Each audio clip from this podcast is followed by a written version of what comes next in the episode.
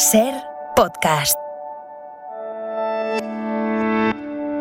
Soy Nieves con Costrina y estás escuchando Acontece que no es poco, un podcast donde no te contamos nada nuevo, pero te lo contamos de otra manera. Aquí te va otro episodio. Hola Nieves, buenas tardes. Buenas tardes, ¿Qué Carlos. ¿Cómo, ¿Cómo estás? Muy bien, muy bien. Hoy en nuestro paseo diario por la historia toca una de pillos. Que diría Sí. Núñez Fijo, o de pillas, de pillas en este caso. De- sí, de pillas, de pillas. pillas. Esta tarde en la ventana pillas. vamos a contar la increíble historia de una monja capaz de embaucar a toda una reina.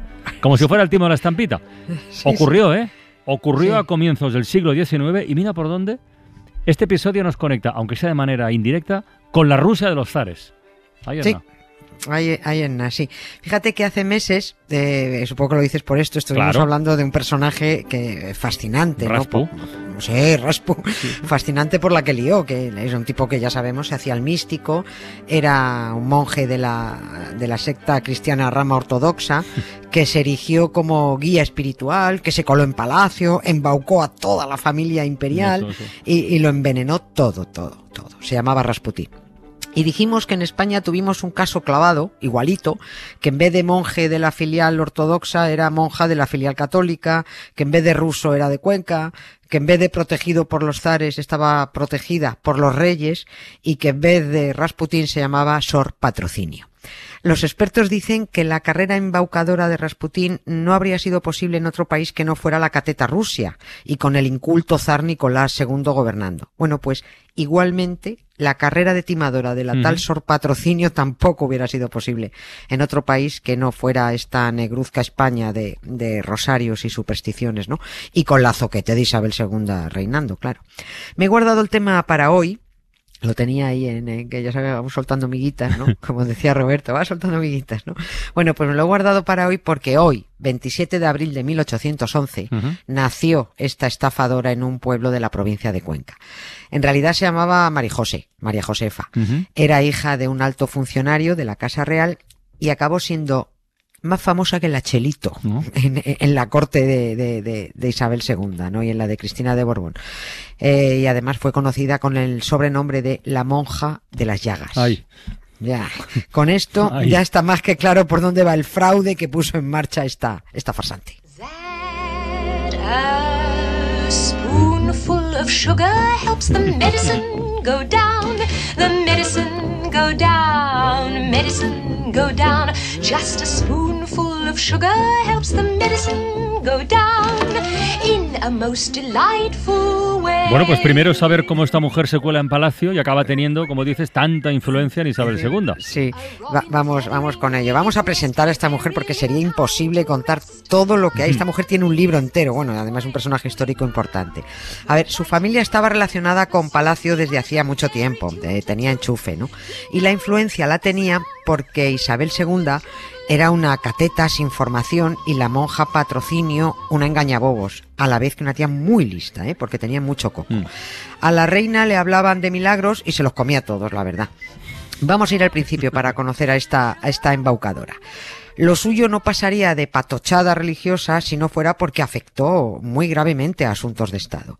Pero antes una advertencia, porque se vienen cositas, pues que se vienen cositas de las que molestan a los ofendiditos del respeto y tal y tal pascual. Bueno, bueno. ¿eh? Ah, Vale, pues eso porque avisados quedan, que ya, ya está, ya, que ya está, que, que punto pelota, ¿no? Bueno, Marijose, que pasó a ser patrocinio, se metió en un convento de clausura y empezó a hacer cosas raras, muy jovencita, ¿eh? Empezó a inventarse historias. Que si el maligno lo había empujado escaleras abajo, que si otra vez el demonio le vertió una olla de lejía hirviendo sobre su cuerpo, ya ves tú, como si luego se pudiera vi- seguir vivo para contar esto, ¿no? Con una, una olla de, de lejía hirviendo. Bueno, algunos dicen que pobrecita, que es que no era su culpa, que en el convento las reglas eh, eran muy estrictas, con un ayuno exagerado y un aislamiento extremo. No. O sea que, que es verdad, ¿eh? Pues te desactivan el, el cerebro, ¿no? La religión es, ya, ya, ya lo consiguen con los creyentes en general solo con palabrería, pues cuando además se emplean más medios, te dejan el encefalograma plano y alucinando, ¿no? Sor Patrocinio también se apuntó a eso que los cristianos llaman penitencia y que a veces no es otra cosa que gusto un poquito masoquista. ¿Lo del cilicio? Claro, cilicios, autolesiones, en fin, todo esto, ¿no? Patrocinio se nos volvió un poquito más soca y empezó a armar, a, a partir de ahí empezó a armar el fraude. Se autolesionaba en las manos, en los pies, en el costado, se rajaba la frente para simular una corona de espinas, Vaya. en los, en los mismos sitios que Brian, ¿no? Lo de los estigmas estos que se hacían. Casualmente, todos estos teatrillos los montaba cuando los liberales tomaban alguna Amigo. decisión, claro, que afectaba a la iglesia, como por ejemplo la desamortización de conventos. O sea que las llagas se las hacía por motivaciones políticas. Claro, Eh, claro, Dicho ¿no? claramente, ¿no? Pues Vamos, estaba, estaban, estaban medidísimas. Eh, Doña Patrocinio era carlista, declarada carlista, y montaba números cada dos por tres para Mm. desprestigiar al principio a Cristina de Borbón, la, la que inició el camino Sí. de la corrupción en Borbonia. ¿no? Se inventaba eh, la Patro que sus sufrimientos eran producto del dolor de Dios por el reinado con los liberales de Cristina de Borbón. ¿no? O sea. Un día, sí, un día también dijo que el demonio la llevó volando al palacio de Aranjuez para que viera las prácticas oscuras a las que se entregaba la reina. En esta época Isabel II todavía era muy chiquitilla, ¿eh? era una niña. Pero el caso es que la Patro, que era más montapollos que Inés Arrimadas a veces, la liaba cada dos por tres en Madrid con sus masoquismos. Y cada dos por tres también aparecía en el tejado del convento, que estaba muy cerca de donde está la sede, en la calle Caballero de Gracia. Ah. Ah, Pues ahí, ahí estaba. Bueno, pues cada dos por tres aparecía la tía en el tejado del convento diciendo que la había subido hasta allí el demonio y había que ir a rescatarla. Lo, lo malo es que, vamos, lo malo no es que ella hiciera idioteces, Que también. es que, el- que sí, que las hacía. El problema era la repercusión. Es que los incautos creyentes, como su propio nombre sugiere, se creían todas las performances. Aquello hubo que frenarlo porque la idiotez se estaba propagando y el gobernador civil de Madrid entonces, Salustiano Olózaga, propició que se abriera un proceso judicial en el que se demostró que Marijose Patrocinio era una farsante total, ¿no? Así que la desterraron de Madrid y se fue a dar la turra a, otros, a otros pagos. Pero años después cayó enferma, que seguramente lo fingió, y dado sus enchufes en la corte, consiguió volver a, de su destierro, eh, colarse en Madrid y, y entrar en Palacio. Y ahí formó parte de la, una muy camarilla, una, una camarilla muy famosa eh, y conspiradora que, a la que, que- al frente de la cual estaba Francisco de Asís, el marido de Isabel II. El- casado con la reina, pero también carlista y partidario del enemigo. ¿no? El rey tenía a la Patro como consejera espiritual, a la que seguían llamando ya en Madrid, era conocidísima como la monja de las llagas.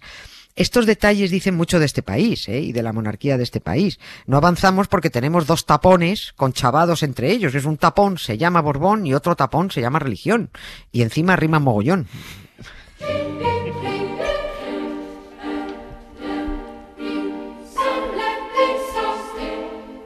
Bueno, pero por ahora, con lo que vas contando, esta mujer solo ejercía influencia sobre el rey. Todavía no sobre la reina. Sobre Isabel II Claro. todavía no. Claro, al principio. Al principio, Al principio, vale. claro, al principio la Patro formaba parte del mundo del rey. Isabel II todavía no era muy religiosa, era muy jovencita aún, estaba casada, pero era muy jovencita. Todavía. Pero, vamos, estaba más preocupada ella de buscar novio y padres para sus hijos, porque claro, su marido, Francisco, no soltaba del brazo a su novio Ramón.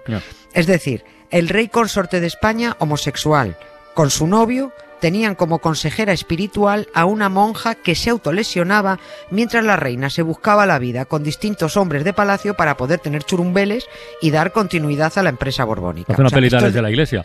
Claro, ¿Verdad? o sea, esto es delirante, ¿no? Es muy loco. Insisto en lo que arrastra este país porque así extraña menos que tengamos, bueno, pues a un rey Juan Carlos despiporrado, manejando amantes, trampeando. Es la herencia, amigo, es así, ¿no? Y, y es así desde hace dos siglos. No tienen moral y son difíciles de saciar, como Don Diablo de Miguel Bosé, ¿no? Pero llegó el segundo destierro para la Patro. Llegó el segundo, porque tras el atentado a Isabel II, el del Sí, cura el Merino, cura ¿te Merino, acuerdas sí, que, sí, el que aquel, hablamos? sí, era un pirao total, ¿no? Pero bueno, a partir de ese atentado empezaron a aparecer pasquines en Madrid diciendo que el atentado a la reina fue una conspiración carlista en donde estaban implicados el rey Francisco, el confesor del rey, la patro y sus llagas. Y desterraron de Madrid otra vez a la monja y al cura hasta que se calmaran un poquito las cosas, ¿no? Ejecutaron al cura Merino y estos dijeron, largaos de aquí hasta que se calmen. Pero tiempo después volvieron, porque los reyes los trajeron de vuelta.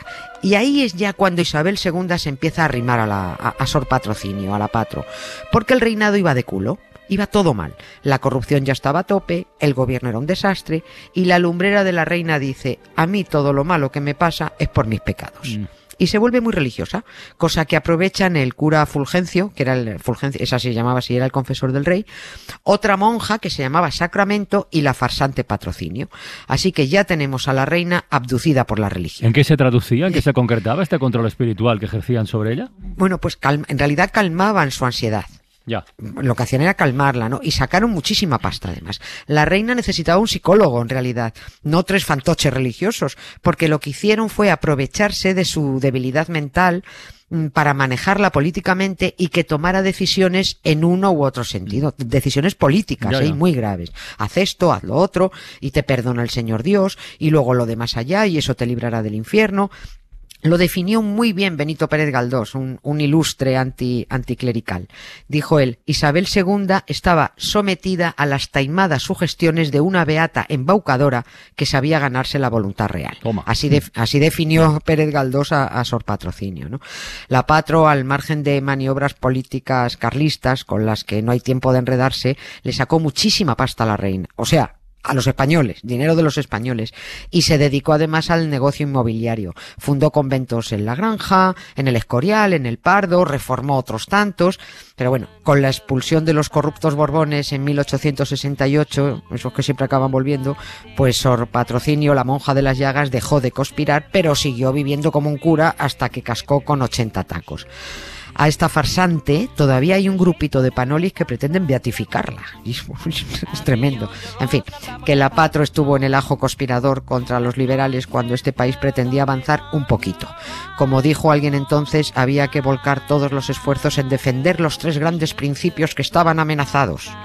La unidad católica, la institución del trono y la dinastía reinante. Mira tú, precisamente los tres grandes males que arrastra España. oubliais et puis je fus. Je ne suis pas. Mañana más nieves. Un beso, Carla. Un beso gracias. muy grande. Adiós. Suscríbete Acontece que no es poco. Todos los episodios y contenidos adicionales en la app de Cadena Ser y en nuestros canales de Apple Podcast, Spotify, iBox, Google Podcast y YouTube. Escúchanos en directo en la Ser de lunes a jueves a las 7 de la tarde. Cadena Ser. La radio.